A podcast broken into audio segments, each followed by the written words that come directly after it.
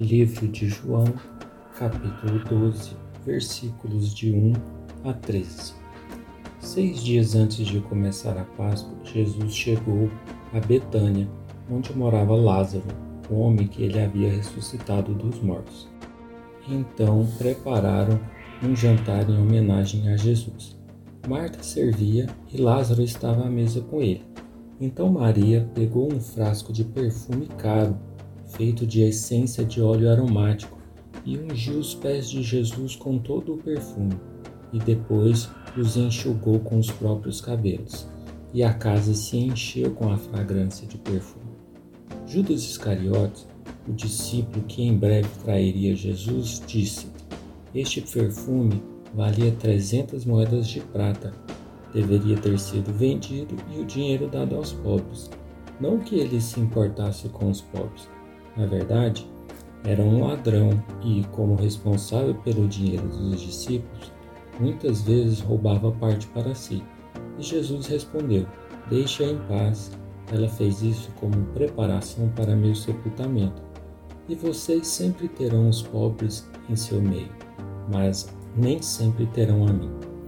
Quando o povo soube da chegada de Jesus à cidade, correu para vê-lo e também a Lázaro, a quem Jesus havia ressuscitado dos mortos.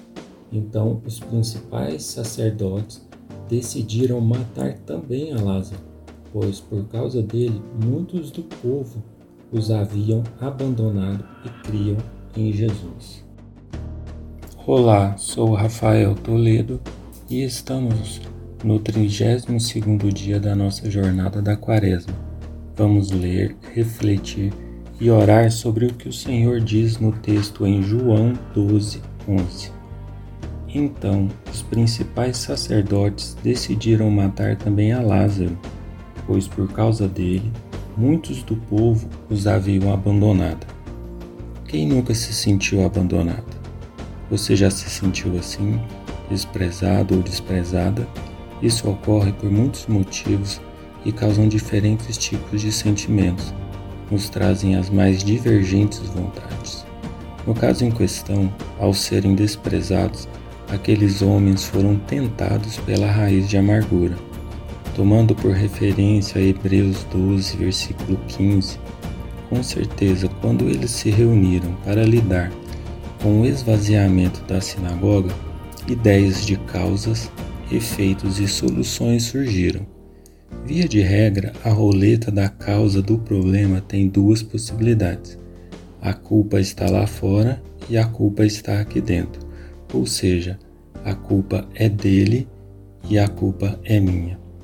E quando olhamos para Judas, um discípulo, e Maria de Betânia, uma jovem que mora numa cidade vizinha, vemos que a proximidade com o Mestre nem sempre é uma régua para medir nossa consciência.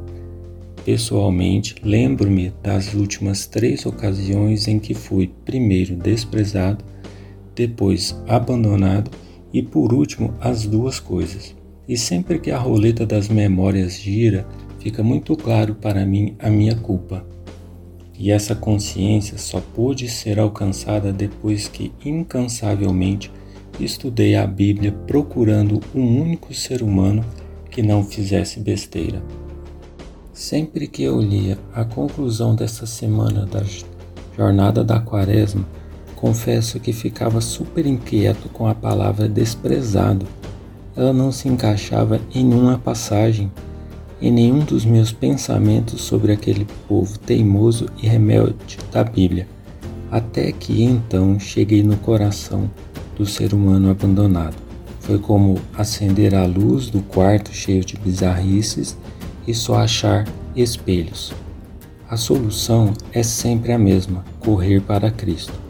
E ele me lembrou da música da Heloísa Rosa, Estante da Vida. Eu sou um vaso quebrado pela vida, eu sou um vaso arranhado pelas circunstâncias. Eu sou um vaso quebrado tentando me reconstruir. Eu já fui encostado por viver entre os mais fortes eu já fui um vaso vazio, sem água, sem flores, buscando a aceitação dos homens, querendo estar no centro. E o Salvador paciente, amoroso, compassivo e fiel, descrito em Isaías 30, 15 e 18, veio e me achou. Então eu não quero desafiá-lo, eu quero apenas te convidar para essa oração de consciência. Deus Todo-Poderoso, só tu, só tu, Senhor, podes pôr em ordem as rebeldes vontades dos pecadores.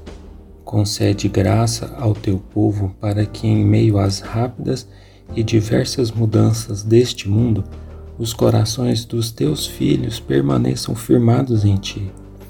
Pai Santo, cria em mim um quebrantamento verdadeiro, aquele que traz o arrependimento e vontade de mudar, e não o falso que traz desânimo, amargura ou desespero. Permite-me conhecer o que significa ser livre de sempre necessitar me defender, de ser livre de sempre ter de manter a minha dignidade e de sofrer pelo fato de ter sido desprezado. Dá-me a paz tranquila de um espírito quebrantado. Em nome de Jesus. Amém.